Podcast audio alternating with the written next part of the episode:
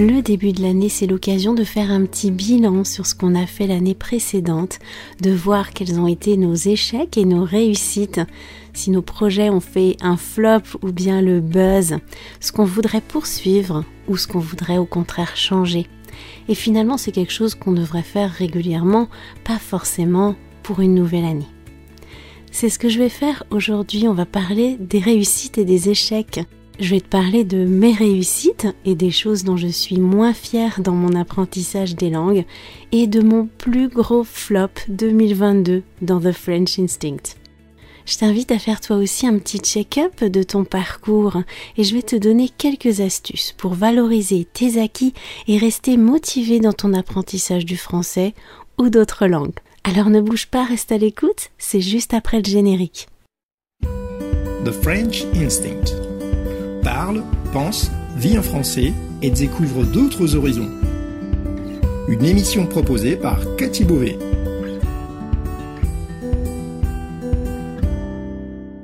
Vous écoutez le podcast The French Instinct, une bulle francophone pour vous immerger dans le français authentique et vous perfectionner tout en vous proposant un moment de détente, de découverte et d'inspiration. Moi c'est Cathy, je suis française, prof de français langue étrangère passionnée par les langues, et tout au long de ces émissions, on parlera de la vie de tous les jours, de la langue française, de la France, mais aussi d'autres langues, d'interculturel, d'apprentissage. Bienvenue dans ma bulle.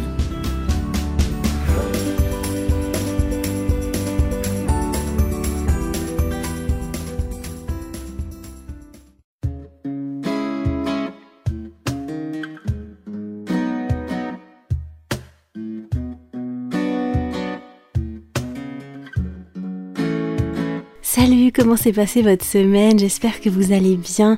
Je vous ai dit la semaine dernière que je prends pas de bonnes résolutions en janvier. Mais n'empêche que le fait de passer à une nouvelle année calendaire, de changer de date, de se rendre compte qu'une année s'est déjà écoulée, ça invite forcément à faire un bilan et une rétrospective de ce qui s'est passé au cours de l'année précédente.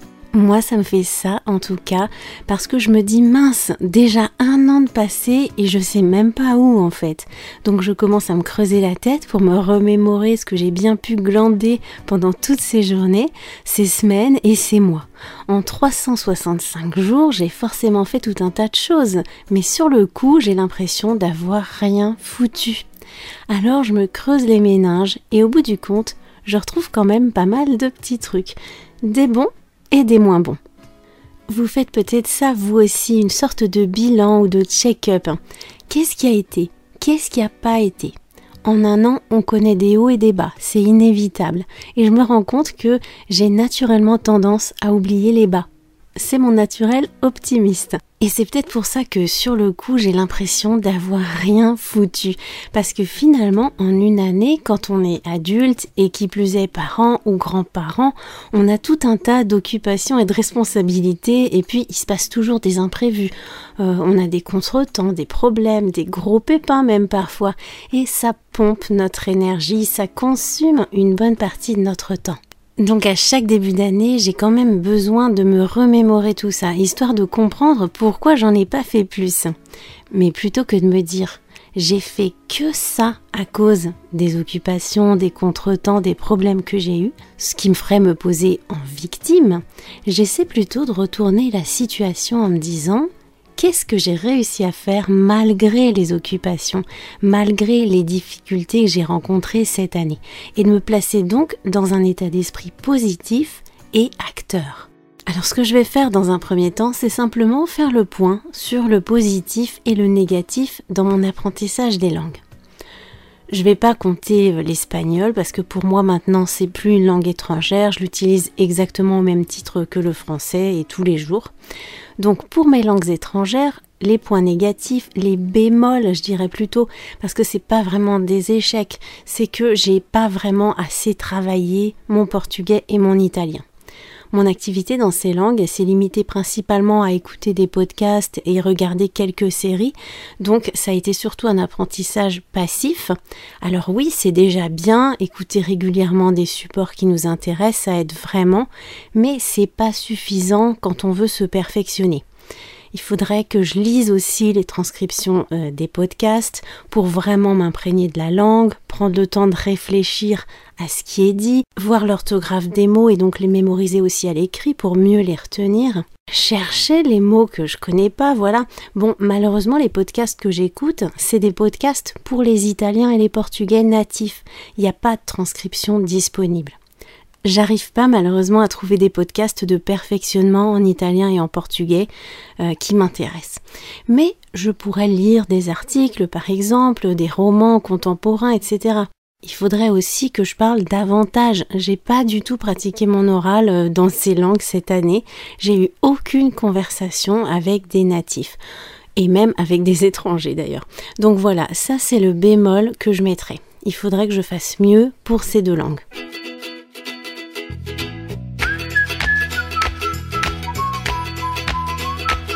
Le côté positif maintenant, c'est l'anglais et l'allemand. L'anglais, c'est une langue avec laquelle je suis déjà en contact quotidiennement. J'écoute beaucoup de choses en anglais, je lis aussi pas mal d'articles, je regarde des reportages. Vu qu'il y a beaucoup de ressources concernant l'apprentissage, la didactique, la pédagogie, l'éducation, aussi l'écologie, enfin tous les sujets qui m'intéressent, il y en a beaucoup. Euh, il y a beaucoup de ressources disponibles en anglais. Donc je regarde et je lis euh, des supports en anglais au même titre que je les lirais en français ou en espagnol.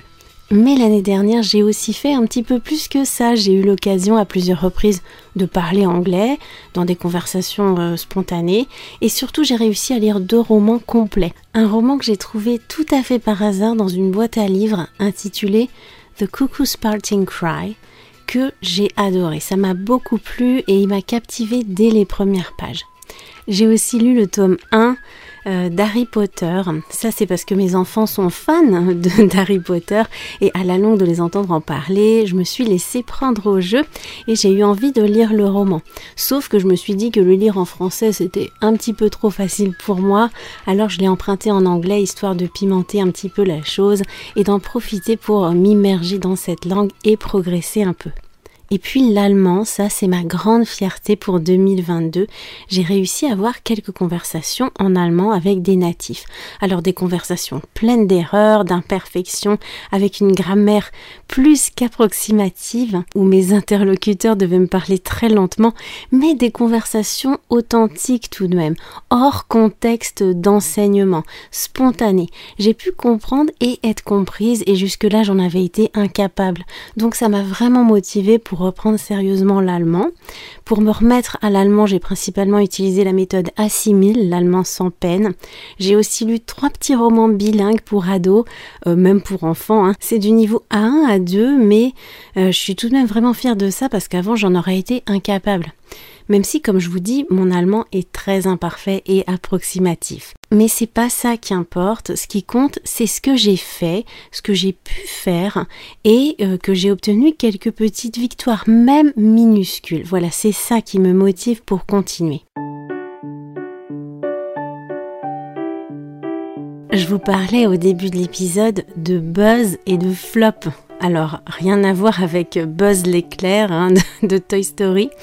Si vous connaissez pas ces termes, je vais vous les expliquer rapidement.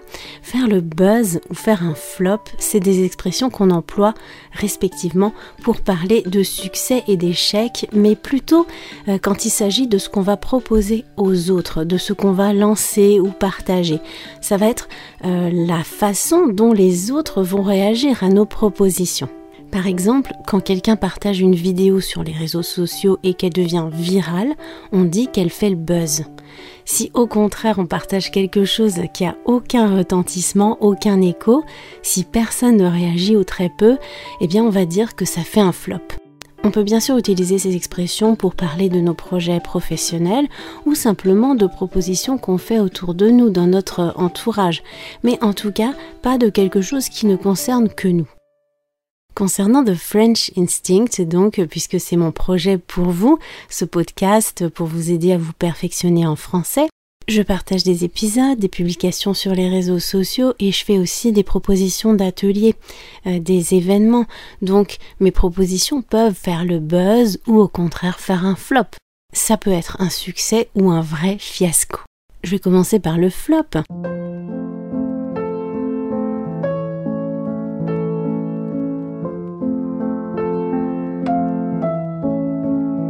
Mon gros gros flop, mon gros plantage, ça a été l'événement pour l'anniversaire du podcast.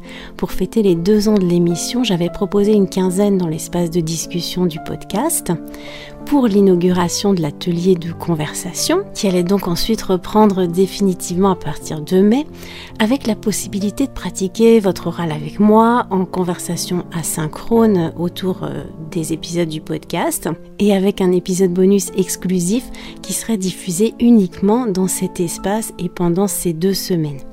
Sauf que, en fait, j'ai eu aucune inscription. Absolument zéro inscription. Zéro pointé. Alors pourquoi je me suis plantée? Est-ce que c'était pas une bonne période? Est-ce que j'ai mal communiqué? Euh, Peut-être que j'ai pas informé suffisamment ni suffisamment à l'avance, ou bien peut-être que euh, voilà c'était carrément pas du tout pertinent pour vous. J'ai pas vraiment su pourquoi. Quoi qu'il en soit, juste après ce gros flop et la déception euh, qui allait avec, vraiment dans les, dans les jours qui ont suivi, j'ai eu un pépin avec mon micro. Euh, ça m'est devenu impossible pour moi de continuer à vous proposer un enregistrement de qualité dans le podcast. Ça faisait un petit moment que le son se dégradait, mais là c'était plus gérable. Alors j'ai lancé une cagnotte pour financer l'achat d'un nouveau micro, d'un micro professionnel. J'avais rien à perdre au fond. Hein. Euh, je savais que j'arriverais à récolter une partie des fonds, puisque j'avais déjà des supporters euh, du podcast, mais je savais pas si je pourrais récolter la totalité rapidement. J'avais peur que ça prenne trop de temps et j'avais peur de devoir interrompre le podcast trop longtemps. Et là, eh bien, ça a été un très gros buzz puisqu'en moins de deux semaines, j'avais reçu la totalité des fonds. Ça a été vraiment une énorme surprise, quasiment un coup de théâtre après le fiasco euh, qui venait juste de se produire. Et puis dans la foulée, les inscriptions à l'atelier de conversation de mai sont arrivées et finalement le gros flop de début avril, eh ben, il a été très très vite oublié grâce à ça. Je vous ai déjà remercié pour ça, mais je voudrais le faire à nouveau parce que vous savez pas à quel point ça a pu me faire chaud au cœur de recevoir vos dons. Et ça me fait toujours chaud au cœur à chaque fois que je reçois un nouveau don, euh, qu'un nouveau membre rejoint The French Instinct Plus, ou tout simplement à chaque fois que vous me laissez un commentaire, euh, ou que vous rédigez un avis sur le podcast, que vous partagez le podcast sur les réseaux sociaux, à chaque fois que j'ai l'occasion aussi de rencontrer et d'échanger avec euh, l'un de vous dans l'atelier de conversation du podcast, euh, dans les commentaires de l'espace privé réservé aux membres, ou bien pendant les séances sur Zoom. C'est tellement important pour moi d'avoir un retour sur ce que je fais, et c'est toujours une grande source d'inspiration de discuter avec vous, de vous connaître, d'écouter vos questionnements, vos expériences, votre parcours. Et c'est pour ça que je vous propose quelque chose à échelle humaine. Ce qui compte avant tout pour moi, c'est de créer un lien de confiance avec vous, de vous proposer des espaces où vous allez être à l'aise et où vous allez vous sentir écouté, de pouvoir échanger avec vous personnellement. L'atelier de conversation, qui avait donc commencé avec un très gros flop début avril, a fini par un petit groupe de personnes très motivées et très sympas avec qui j'ai pu échanger pendant plusieurs mois pour certaines. J'ai toujours l'impression de pas en faire assez pour vous, j'aimerais en faire tellement plus. Et pourtant quand je regarde en arrière, bah, je me dis que c'est tout de même pas si mal tout ça. Petit à petit, j'ai tout de même réussi à créer 35 nouveaux épisodes en 2022. Ça fait une moyenne de quasiment 3 épisodes par mois. Donc c'est pas mal du tout au bout du compte. C'est pour ça que ça peut vraiment être bien de faire un bilan de temps en temps, parce qu'on n'a pas toujours l'impression d'en faire tant que ça. Toi aussi, je t'invite à faire un bilan de ton apprentissage du français ou d'une autre langue que tu apprends si tu veux. Qu'est-ce que tu as réussi à faire l'année dernière dans ta langue cible? De quoi est-ce que tu es particulièrement fier Il y a sûrement au moins une chose euh, dont tu peux être fier, même si c'est quelque chose de minuscule, une toute petite réussite. Qu'est-ce que tu voudrais mieux faire qu'est-ce qui t'a empêché de, faire ça mieux et qu'est-ce que tu peux mettre en place à l'avenir pour améliorer ce point précis? Comment tu peux faire concrètement pour être fier de toi sur ce point-là aussi? Il ne s'agit pas tant ici de te focaliser sur les résultats à obtenir, mais sur les moyens que tu peux mettre en place pour y arriver quelques idées très simples et concrètes à mettre en place pour euh, ne pas perdre la motivation ou quand tu as l'impression de ne pas avoir progressé suffisamment dans ta langue cible. Premièrement, énumère point par point tes réussites, même si elles sont minuscules. Qu'est-ce que tu as réussi à faire pour la première fois? Est-ce qu'il y a des choses avec lesquelles tu avais du mal avant et que tu es parvenu à réaliser avec un peu moins de difficulté? Deuxièmement, liste une par une les activités que tu fais pour progresser activement dans ta langue cible. Est-ce que tu as lu les transcriptions des épisodes du podcast et combien? Est-ce que tu as lu des articles, des romans? Est-ce que tu t'es inscrit à des cours, à des ateliers de conversation? Est-ce que tu as passé du temps en immersion totale en faisant l'effort de n'utiliser que ta langue cible? Tu peux être très agréablement surpris de voir ce que tu as fait pour progresser activement. Ça peut te remotiver de voir tout ce que tu as réalisé parce que quand on fait les choses vraiment petit à petit, qu'on n'a pas de grosses plages à consacrer à la langue qu'on apprend, on a parfois l'impression de rien faire on n'a pas l'impression de faire grand-chose. Mais une fois qu'on met euh, bout à bout tout ça, eh bien ça fait quand même un paquet tous ces petits riens. Et tu peux être sûr d'une chose, c'est que si c'est des activités que tu as pris plaisir à faire et dans lesquelles tu as été vraiment actif et attentif, eh bien c'est sûr et certain qu'elles t'ont permis de faire des progrès. Troisièmement, enregistre-toi quand tu as des conversations avec d'autres personnes ou bien seul. Si tu t'es enregistré il y a six mois ou un an au moins dans cette langue, réécoute-toi. Si tu as été actif dans ta langue cible, tu devrais voir la différence. Et quatrième et dernier point, reprends des supports que tu as utilisés au début de ton apprentissage, ou en tout cas il y a longtemps, six mois, une ou plusieurs années, quand tu t'es remis à cette langue par exemple si tu as continué à être actif dans cette langue, c'est sûr et certain que tu as fait des progrès. Tu vas vraiment te rendre compte et ça va t'encourager parce que tu verras que tu trouves ces supports bien plus faciles à comprendre qu'à l'époque. Et ça, ça va être un très très gros boost.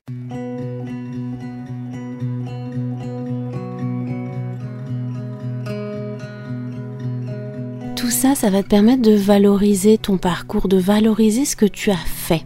Euh, d'avoir une meilleure estime de toi et de gagner en confiance. Si tu as envie de discuter de tout ça avec moi, de faire un petit bilan de ton apprentissage au cours des 6-12 derniers mois, de parler euh, de tes réussites, de tes difficultés avec le français ou d'autres langues, tu peux réserver une séance sur Zoom en face à face individuelle avec moi. J'aurai des disponibilités à partir de la mi-février principalement. Je vais finir par une citation inspirante de Marcel Proust, le célèbre écrivain français. Il n'y a pas de réussite facile ni d'échec définitif. Sur ce, je vous remercie d'avoir écouté cet épisode jusqu'au bout. Si vous aimez le podcast, je vous serai infiniment reconnaissante de le partager un maximum autour de vous. Si vous le partagez sur Instagram, n'oubliez pas de me taguer The French Instinct, comme ça je pourrais voir votre publication et vous remercier. Pour les membres de The French Instinct Plus, on se voit sous la transcription de l'épisode où j'attends vos retours avec impatience. Je vous souhaite une très très belle semaine. À plus, à bientôt.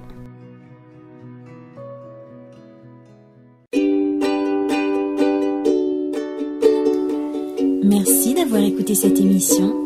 Si vous voulez discuter de ce qui a été abordé dans cet épisode, accéder à la transcription et me suivre sur les réseaux sociaux, allez sur mon site www.thefrenchinstinct.com. Vous trouverez le lien direct vers cet épisode dans la description du podcast.